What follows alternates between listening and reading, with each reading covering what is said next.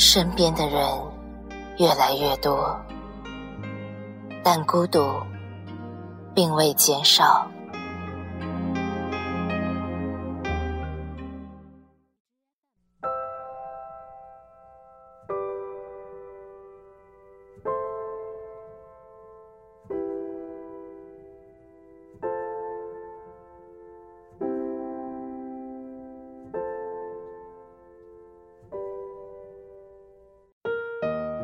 你总是那样温柔的抚摸我的头发，问一声，画眉是深是浅，看一回，笑颜是情是缘，捧在手里，微微的暖。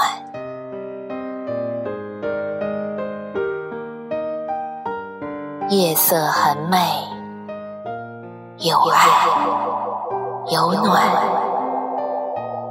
人也缠绵。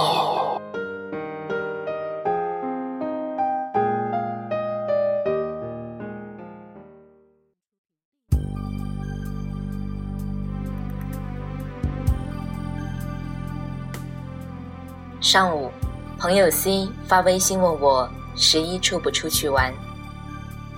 如果不出去，想过来找我玩几天。我抱歉地说，十一出行安排半个月前就已经安排好了，下次有机会再陪他。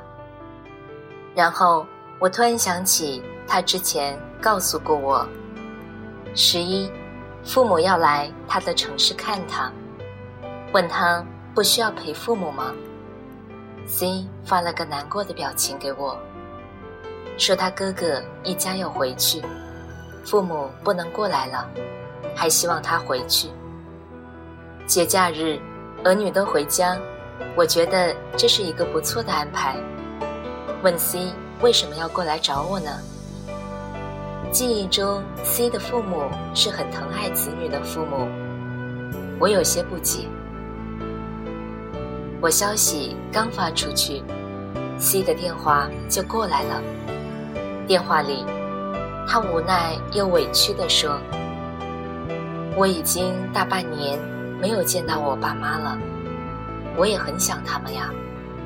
可我现在工作一般般，男朋友也没有着落，不想回去给他们添堵。”我安慰 C：“ 只要他回去。”父母就会高兴，哪会介意这些呢？C 气愤地说：“我爸妈当然不会这样了，但是他们住的是老小区，又住了几十年，前后左右都是认识的人。那些人我也不知道是怎么回事，特别关心别人的私生活。去年我回去过年，一大堆人问我工资多少。”年终奖拿了多少？男朋友找的怎么样了？我真不明白，他们就没有自己的生活吗？天天操心别人家的事，都是一群脑子有病的人。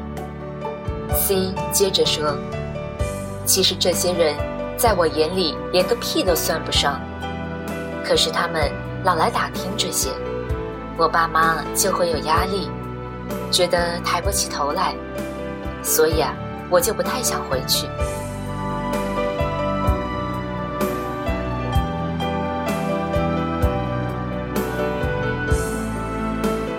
对于 C 的感受，我非常理解，因为这个世界上总有一群人是活在别人生活中的。萌萌，你有男朋友了没？如果得到否定的答案后，啊，那可得抓紧了。女孩子青春就这几年，别要求太高了，恶心你一顿，并且以为了你好的姿态，让你憋了一肚子的郁闷，还说不出什么。因为一旦你反抗，他就会到处说你不知好歹，浪费他一片好心。你知道吗？某某和男朋友分手了，你说是他甩了对方。还是对方把他甩了，我估计是对方把他甩了吧？你觉得呢？你的伤心事，在他眼里就是茶余饭后的谈资，并且添油加醋的弄出许多个版本。某某，你结婚好像快三年了吧？怎么还不要个孩子呢？现在年轻还没感觉，等老了就知道了。他所认为的好的，必然也要你接受他的观点。倘若你的生活观念与他不同，那就是犯了滔天大罪。然后又脑补了很多的可能性。三年了还生不出孩子，是不是身体有毛病呢？然后把自己的猜测到处去求证一下。于是，你身体有毛病的消息不胫而走。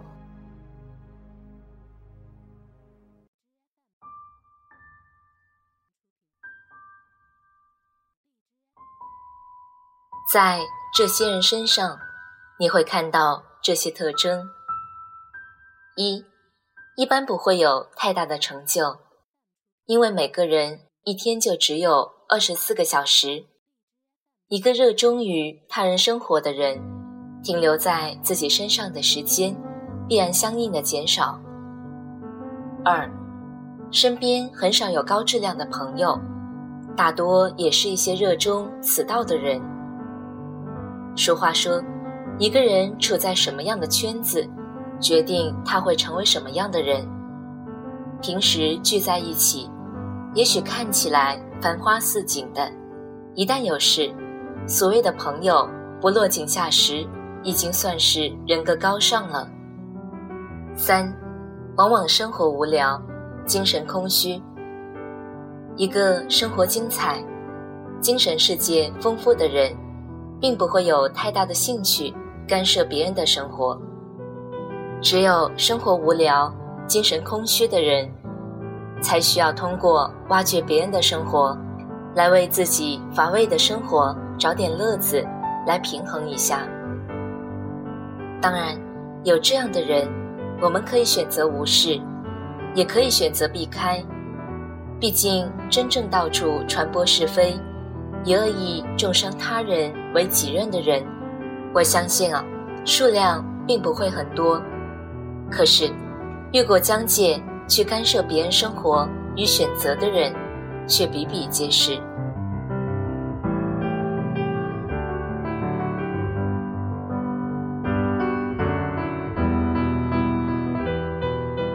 我的生活中也不乏这样的场景，比如偶遇一个熟人。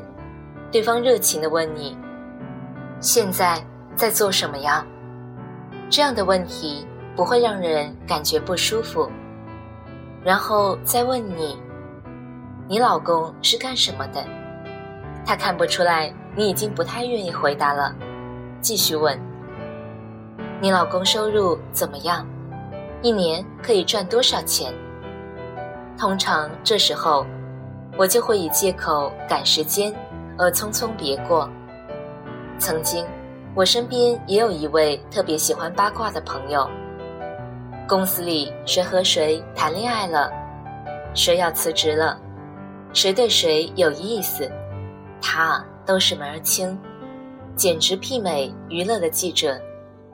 一开始出于礼貌，我并没有说什么，只是偶尔笑一笑。终于有一天，我受不了了。对他说：“亲爱的，我们之间就不能聊点别的吗？你跟我说的都是别人的事，其实啊，跟我们都没有关系啊。”他也看出了我的反感，不好意思的解释道：“其实我也并不是这么八卦的人，但是，亲爱的，你可能不能理解，八卦是人与人。”最快交心的途径。我告诉他，真正有质量的朋友，绝不可能靠分享这些小道消息维持，而这么做，除了把自己的格调降低，什么都得不到，也不可能带来所谓的好人缘。除了能够迅速的结交一些低能量的人士来消耗自己，其他什么作用都没有。但他并不认同我的话，觉得我所处的圈子也许适合我的生存法则，而他所处的圈子适合他现在的生存法则。为了不被孤立，他不得不这样做。所谓道不同，不相为谋。渐渐的，我们自然而然的也就疏远了。大概半年后，他在 QQ 给我留言：“你说的没错，靠小道消息不可能交到真心的朋友。我原本以为我在这部门里人缘还不错，但是。”这次的晋升让我彻底的看清了一切的一切，不支持我也就罢了，还在背地里重伤我、污蔑我。我没有回复，在我看来这是必然的结果。朋友之间分享自己的秘密和私人的看法，我觉得是没有问题的，但一定要注意次数。二。要注意出发点。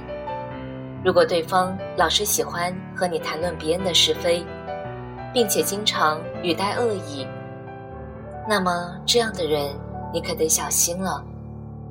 他不可能对别人都心怀恶意，唯独对你真心一片。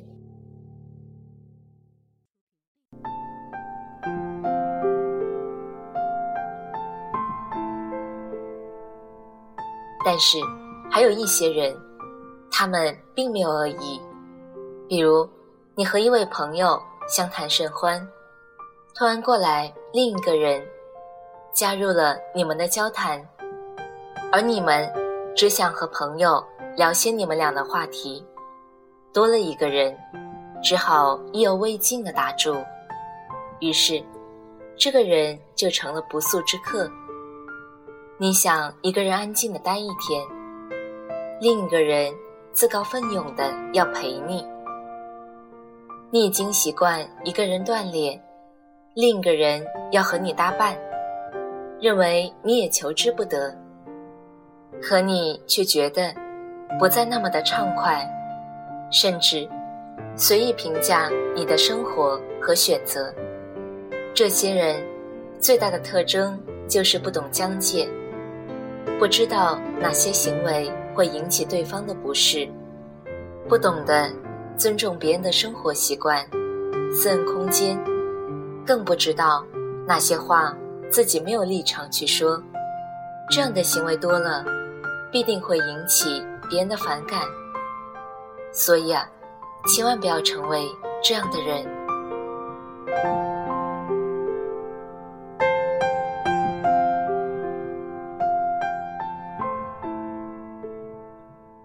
所有让人觉得如沐春风的人，永远不会随便的侵入别人的疆界，必定懂得保持该有的距离，不在别人的事情上随意的指手画脚。也有人觉得很冤枉，我是出于关心啊。我相信有一部分人越界确实是出于关心，比如父母。或者死党，那确实是关心，而不是为了说三道四。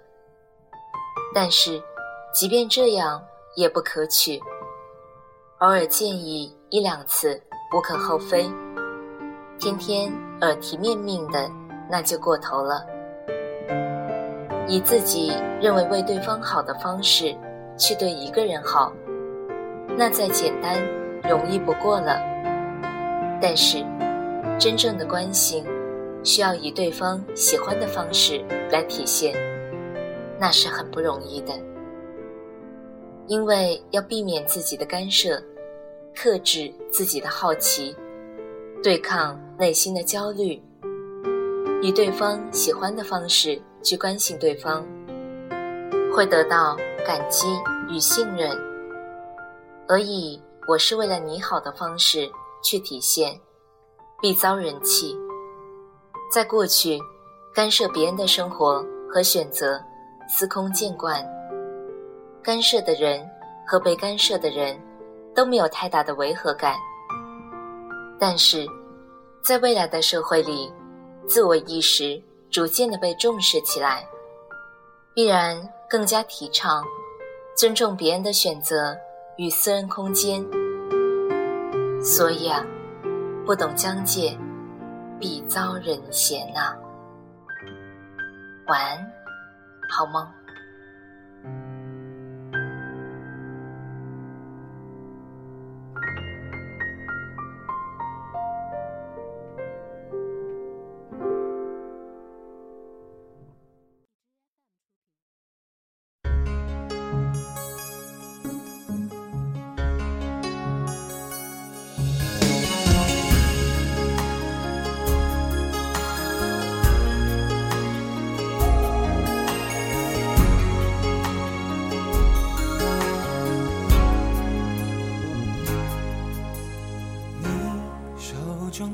的感情线是不肯泄露的天机，那也许是我一生不能去的禁区。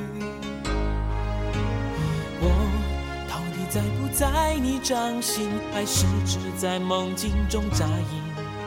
在茫茫的天和地寻觅一场未知的感情，爱上你。是不是天生的宿命？深夜里，梦里总都是你倩影，而心痛是你给我的无情独行。摊开你的掌心，让我看看你玄之又玄的秘密，看看里面是不是真的有我有你。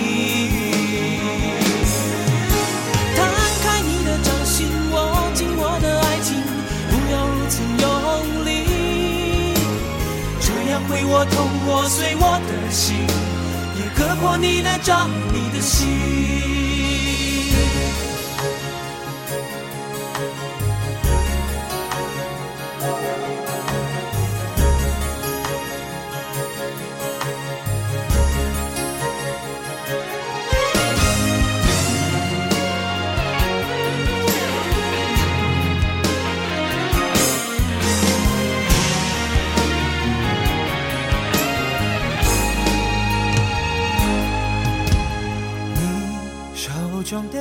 的感情线是不肯泄露的天机，那也许是我一生不能去的禁区。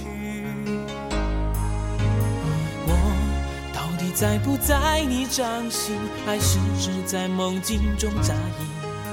在茫茫的天和地寻觅一场未知的感情，爱上你。是不是天生的宿命？深夜里，梦里总都是你倩影，而心痛是你给我的无情独行。摊开你的掌心，让我看看你玄之又玄的秘密，看看里面是不是真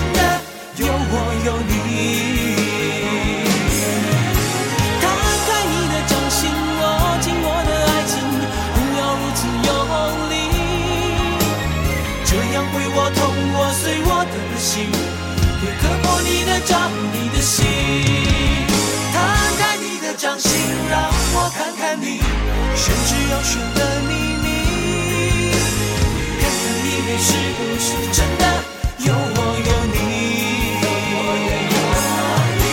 摊开你的掌心，握紧我的爱情，不要如此用力，这样会我痛，我碎我的心。